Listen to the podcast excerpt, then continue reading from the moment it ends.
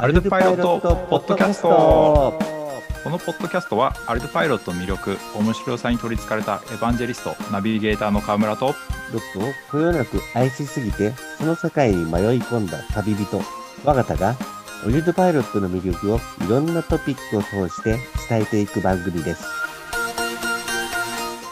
はい。えー、オリルパイロットポッドキャスト第1回開始となりましたえー、よろしくお願いいたします。よろしくお願いします。えっと、第1回目はですね、なぜ、はい、えっと、河村さんと和方がですね、うん、えー、このポッドキャストを始めようと思ったか、といったところですね、えまず、お話をして、その後、まあ、えー、お互いの自己紹介をしていければなというふうに考えてます。よろしくお願いします。はいよろしくお願いします。まあ、まず、このポッドキャストを、まあ、なんで始めようっていうのがあったか、まあ、あの誘ってもらったのがきっかけなんですけれども、せっかくこの機会なので、はい、このアルパイロットをやっぱり広く知ってもらいたいっていうのが、まあ、あの大前提としてもちろんあるんですけれども、うん、そのせっかくこういうこう広く発信するあのポッドキャストなので、可能な限り正しく使ってもらうような、なんかそんな話ができたらなというのも、えー、あります。あとは、その、いろんなところでアルトパイロット今使われてると思うんですけれども、実例の、まあ、紹介ですとか、まあ、もし今後できたら、あの、実際に、こう、使ってる人に来てもらって、やっぱりこう生の話をしてもらうとか、聞けたらいいなっていうふうに思ってますね。そうですね。実際に使っていたとかの話も聞いてみたいですけれども、うん、あの、浜さん、広く知ってほしいってあると思うんですけれども、はい、結構 Facebook のグループとか見てるといろんな人が使ってる気がするんですよ。うんうんうんうん、でもまだまだあれですかね、広く知られてないっていう印象ですかね。そうですね、まあ、広く使われるの定義がどこなのかっていうのも話、ちょっとあれですけど、あの、はい、やっぱりアルトパイロットって言って、オルトパイロットって言って、こうなんか、あの話が通じるくらい、うん、それがあのいろんな人の耳に残っていて認知されているっていう状態っていうのが、うん、まあ、一番理想的な状態なのかなって思いますね。例えばその今あの Zoom っていうツールで撮ってるんですけれども、はいはいはい、Zoom って言ったらもうみんな大体通じるじゃないですか。そんな感覚ですね。はい、なるほど。ルールパイロットっていうのは、まあ、皆さん、ドローンやってる人であれば、まあそうですね、まあ、知っじゃでもあれですかね、まだ知ってる人、ドローンやってる人でも知らない人多いですかね。意外に知らない方多いかもしれないですね。うん。あの、ま、DJI 機とか使ってて、はい、あの、まあ、こういうワルパイロットでこう、作り込んでいくとか作り上げていくようなところって知られてないっていう可能性もあるんで、はいはい、うんまあ、そこをやっぱりこう、あの、まあ、どんな機体使っていようが、アルパイロットを使っているっていう機体もあるんですよっていうのを知ってもらうのが、まず第一歩かなって思ってますね。すねまあ、そうすると、まあ、あの、こんなことできますよですとか、こんなことやってますよ、うん、実はここで使われてるんですよみたいなのが、事例でここで話せるといいですよね。いいですね。あ、そうだったんだとか、あ、裏話とか聞けたらすごい面白くないですか？あ、そういうことがあったんですね、とか。結構、興味がある人が興味を持って来てるっていう印象があるので、はいはいはい。あの、まあ、オリルドパイロットをやりたいって人は、うん、ドローン入ったけ、ドローンややりました、プログラムやりましたって言って、うん、なんかこう、積極的に来てる人はよく知ろうっていうのはありますけど、うん、普通のニュースとかで何気なく見てる人にも浸透していくと、こういうのあるんだね、みたいなので、うん、そうですね。広まっていくといいかなって感じがしますね。うん、そうですね。あわよくば大学生、高校生、中学生、小学生までもこう知ってるような当たり前なワードになってほしいなっていうところですね。アップルのゲームとかアプリとかなんですかね。なんかロボットだとアルディーノとかなんですかね。なんか広まってるっていうと、うん、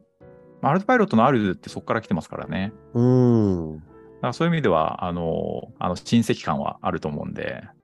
なる認知はされやすいわと思うんですよね。まあでもスマホだとか、iPhone も最近じゃないですか？ここまで広まったのは。まあ、そうですね。そう言われるとそうですけどね。まあだからアルパイロットも、まあこれからその裾野を広げていく可能性っていうのはすごくまだまだ余地があるって感じですよね。はいはいはいはい。まああれですからね、うちの親とかに聞いてもスマホっていうだけで、そのスマホの OS 何、何で動いてんのって聞いても、そんなのはわからんっていうのが まあそうですよね。だからドローンは知ってても、ドローンの中がどういう制御ソフトで動いてるとかって、みんなあんまりそこ興味ないんですかね。うん。その上で動いてるやつはみんなすごい、うん、あの、興味あると思うんですよ。LINE だとか、メッセンジャー、Facebook だとか、そういうのは、うちの親も知ってますし、うん、奥さんの実家のお父さんも知ってるんで、うん、LINE やりたいんだよね、なんていうのがあるので、ひょっとしたら、オリズパイロットをベースとした、うん、なんかこう、ミドルウェアっていうんですかね、アプリケーションっていうんですかね。まあ、あの、後々出てくると思いますけども、ドローンコードだとか、うん、なんかいろんなものが発展してくると、うん、みんな認知されるようになるのかもしれないですね。うん、その可能性はすごい大きいですよね。うん、だからそのなキラキラーアプリというか、なんかこのアプリだったらみんな知っているみたいなのが、アルパイロットのまあ周辺ツールとしてこう出てきたときに辿っていくと、うん、あ、アルトパイロットの仲間だったんだとか、一緒に動いてたんだっていうのが、こう芋づる式で伝わっていくといいですよね。そうですよね。キラーアプリとかキラーハード、うん、あのカメラ、最近も新しいジンバル付きのカメラとかも出てるんで、そういうやつがあると、なんか、あ、すごいいいねなんていう話が広がりそうですよね。そうですね。楽しみですね。はい。では、このポッドキャストでそれをやりましょうっていう話ですね。あそうですね。あと、この、可能な限り、正しく使ってもらうっていうふうにさっきおっしゃってたんですけど、うん、なんでしょうね、まだまだ使い方が浸透してないんですかね。使い方は意外と浸透してると思うんですよ。その、はいはい、こういう、まあ、ちょっとその触ったことがある人とかだと、なんとなくこう手順みたいなのが分かって、うん、ただそれが次にこう伝わっていくときになんかこうあやふやになったりとかあとはこうなんとなく理解した状態理解したつもりになった状態、うん、まあ、自分もそういうことあるんですけど、はい、でこう始めたりすると意外なとこであれうまくいかないとかハマってでそれが結局ネガティブなイメージになるっていうのを、まあ、防ぎたいっていう意味で、例えばなんかこう、一個ハード、センサーをつけるのにも、手順とかパラメータの設定っていうのが、その本来正しい手順、やり方、えー、設定、すべてその、あの、開発者ウィキですとか、ユーザーウィキに、うん、あの、載っているので、まあ、それをあまり読まずにやってる人が多いかなっていう印象を受けてるんですよね。はいはいはい。まあ、大体キャリブレーションだとか、うん、あと、まあ、フライトコントローラーとかを、まあ、自作する人多いですけれども、うん、付け方だとか、うん、まあ、そういうのはウィキに書いてあるので、ちゃんと読んでる人はまあいいですけれども。結構読んでる人多いと思いますけどね。はいはいはい、あのちゃんとやってる方はもちろん読んでると思いますし、その広く、その知れ渡っていく過程でしょうがないことなのかもしれないですけれども、やっぱりそのちゃんと読む人っていうのが、こう、減りそうな,、えー、なその一時情報がウィキだとしたら、まあ、誰かが書いた、はい、あのブログだったりとか記事だったりとかっていうのを、えー、鵜呑みにしてあのやってみたとか。でもしその記事を書いてる方のその認識間違いがあったりとかするとそれをベースにしてそれがどんどん広まってしまうと、そうするとちょっと嫌だなっていうとこですねやってみたらうまくいかないっていうそのネガティブな状態で終わってしまうことをやっぱり防ぎたいなっていう思いがありますね。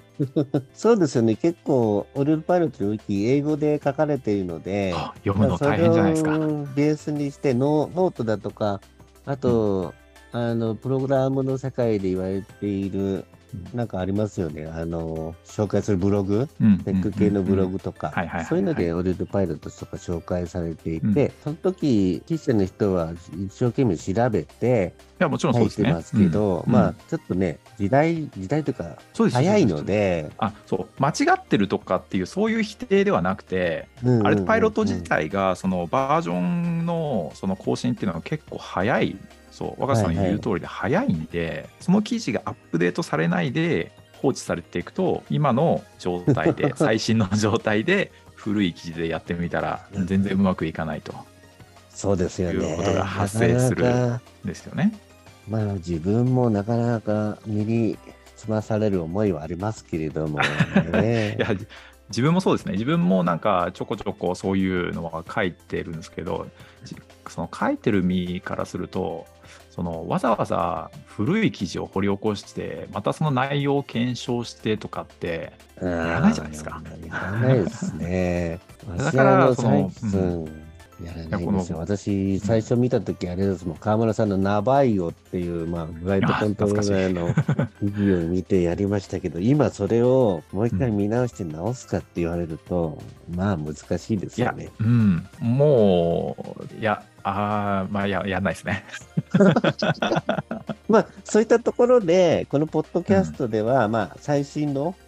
あのホームページを参照してみていって、今こうなってますよそうですね。まあ、うん、あのお知らせをしたりですとか、うん、まあこんなところで活用されましたよなんていうのも紹介していければいいかなっていうところですよね。そうですね。はい、ぜきできるだけそういうライブな情報を元にお話できたらいいなと思いますね。はい、そうですね。まあそんな内容を2人で、えっ、ー、と、まあ、ゆるく雑談しながら、まあ、ゆるくやっていきましょう。はい、このポッドキャストでオリュートパイロットを広めていきたいっていうところなんですけれども、はい、えっと、まあ、河村さんと我がた、まあ、河村さんを知ってる人は、オリュートパイロット界では結構いらっしゃると思うんですけれども、まあ、これから始めたいって人にとっては、まあ、どんな人なのか、あと、我がたって何なんだっていうところをですね、ちょっとごご紹介できればなというふうに思います。河村さんはあれですかね、もともとプログラマーかなんかだったんですか？ああ、そうそうですね。もともと SES って多分あの従事されてる方は詳しいと思うんですけど、うん、えー、SES に従事した会社に勤めていたので、はい、それを2014年にあの辞めて、えーまあ、自営業として、まあ、パソコンサポートだったりとか、あのー、いろんなアプリ開発だったりとかっていうのを始めたんですよね。はいはい、でもともとドローンとは全然関係ないことをやっててスキルセットも全然違うんですけれども、まあ、記憶に新しいかどうか分かんないですけど首相官邸にドローンが落ちた事件って結構世の中をざわつかせたじゃないですか、最初にニュースメジャーなニュースになったのってこれですよねそうですよね。僕も同じくそのニュースでそのワードを知って、で、その2015年のその年末12月に仲間を呼びかけて、3D プリンターでそのフレームを印刷して、その、まあ、とにかくありとあらゆるパーツをかき集めて作ろうぜっていうふうに始めたのがその最初のドローンだったんですよね。いきなりハードコアですね。いやその時 3D プリンターに興味があったのでこれがちょうどいいやってことでそれで作り始めてたんですよ。で今思い返せばその使ってたフライトコントローラーって APM ってもうアルトパイロットだったんですよ、はいはいはいはい、だからアルトパイロット歴は2015年の12月からだったんですよね。おまあ、どういうものを作ったかっていうのをあの知りたければ僕の Facebook のあのアイコンに載ってる機体を作ったんですけど まあ1、はい、1日がかりでみんなでなんとかシークハックして作って設定して飛ばしに行ったらですねあの1メートル浮いてそのままバックドロップしてあの壊れたっていう 感じだったんですけど、まあ、今になって思えばあプロペラの取り付けが逆だったのかなとかなんかそういうボンミスだったと思うんですけど、まあ、当時は分かんないですよね。何もこう知識としてはなかったんで、まあ、そんな感じでいろいろこうその後もあの改良版を作ったりとかして、はい、その翌年の10月にそのドローンソフトウェアエンジニア養成塾の第2期っていうのをその募集してるのを見つけてそこに参加したのが、まあ、本格的なアルデパイロットの始まりかなっていう。第2期ですね。そう第2期なんですよね。その時はあのランディ先生があの全部教えてくださって、はいはい、でその、まあ、前から作ってたんでその塾の中でその実際に飛ばす会があるんですけど、はい、作って持ってったドローンがあの今でも覚えてるんですけど軽井沢のグラウンドのところでこうテイクオフしたらですねテイクオフして数秒で濃厚になってしまってひたすらもうフルスロットルでこう上空に あの上がっていくっていうことがありましてあの雲の彼方に消えてったんですよね。幸いにもですねさすがランディ先生というか、はい、あのもう自分ではもうどうにもできないんでランディ先生にプロポを渡して、えー、なんとかあの電池切れまで待ってなんとかまたグラウンドに落ちてきたっていう。うん、おおよかったですね。はい。もう、あの、河村事件って呼ばれてるんですけど、まあ、そんなことをやり、で、まあ、塾終わってからもひたすらこう 3D プリンターとかいろいろ使って作ってたりとかしてたんですけれども、うん、VTOL 機、その今だと VTOL だともう結構あのメジャーだと思うんですけど、当時そのアルパイロットで初めて多分オーストラリアで、あの鳥内さんが e フライトのコンバージェンスであのフライトをしたのを見て、それを日本でも飛ばしてくれないかっていう依頼があり、はい、でそれを、えー、2017年翌年やったんですよね。あの何も分からずの状態で。で、まあ、ランディス先生軽井沢にいるのでそのヘルプに行ったりとか、はい、最後それを北海道の帯広でこうやる予定だったんですけれども、まあ、本番直前まで1回も成功せずにあの本番に臨んだんですけど2機持ってって1機目テイクオフして、そのままですね、ルートに行ったと思ったらですね、あの地面に向かってまっすぐ突っ込んでいくっていう、はい。えー、これもやらかし事件の、あの大きい事件の2つ目ですね。で、これ、この時からですね、これ学んだんですけど、はい、あの、ミッションを作るとき、あ、その自動航行させる時のその高さの種類とかってめちゃくちゃ大事だなっていうこう、ね、体を、うん、張ってあの覚えたっていう。まあ2機目のリカバリーでなんとかあの自動航行成功して多分これ日本で初めて飛んだ事例だと思うんです,、うん、だと思うんですけれども。あ V トール機ではなくそのアルトパイロットを乗せた e フライトコンバージェンスが飛んだ事例としてですね、うん、でこれがまあ、あの実はこの年、タップ J っていうのが、あのタップ J 何なのかっていうのは、またちょっと後々の回で話あると思うんですけれども、はい、そうですね。まあ、誕生して、まあ、チームですね、はい、有志のチームが誕生して、この V トールをやったのがきっかけで、まあ、メンボメンバーに誘われたんですよ。でこれが結構個人的には大きな転機でしたね。で、そのタップ J は、その山岳救助のイベントに参加するんですけれども、はい、まあ、そこでランディスさんはじめ、その鳥地さんあの率いるキャンベラチームとか、あとはその養成塾の一期メンバーと、まあいろいろやってでそこで大会に参加してこう、まあ、課題でマネキンを見つけるっていうのがあるんですけどそれを見つけちゃったんですよね、はい、自分が。でそれがもうハマっていく最初の大きいポイントでしたね。あの、ね、見つけた瞬間めちゃくちゃ興奮したことを今でも覚えてるんですけど、はいはいはいはい、もうそっからもうもう沼の奥底にはまっていくっていうかあのアルパイロットとかあとはアルパイロットを一緒にやってる人たちとかそういうところにはまっていってまあ、で、縁あって、今は、その、養成塾、最初第2期で参加してるんですけれども、今は、その、講師として、あの、やらせてもらいながら、まあ、いろいろ日々チャレンジして、その、ランディ先生の背中を追っかけてるっていう、僕のアルトパイロット経歴ですね。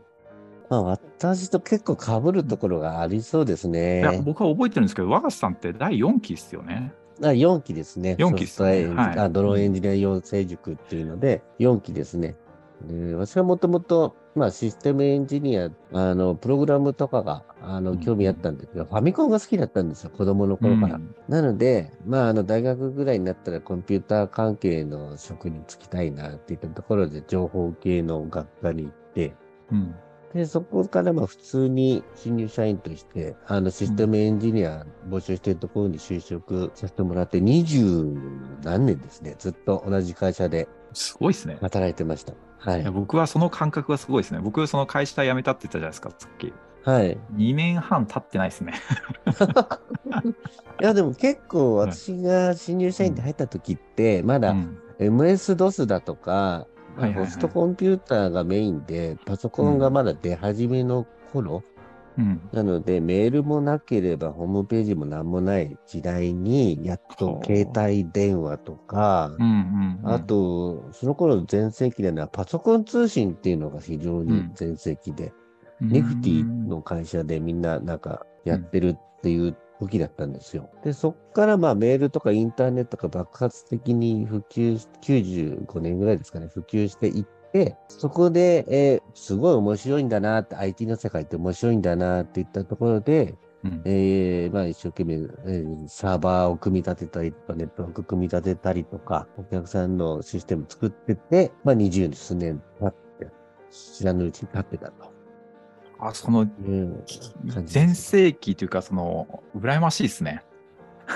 そうそう、だから TCP/IP とかそういうネットワークも全然もっと昔の、はあ、羨ましい、ね、あの、アップルトークとかですね、ネットビューイとかね、そういうやつそういうのは、僕の時は、その教科書にもそういうのが載っているような状態だったので、逆に言うと、そういうのが生まれる時からっていうのは、やっぱ羨ましいですね。そうですね、だからその時からもう LAN ケーブルって今、で回ってますけど、なかなかなくて、秋葉原とかにパーツ買いに行って、LAN ケーブルを作って、なん構成構築とか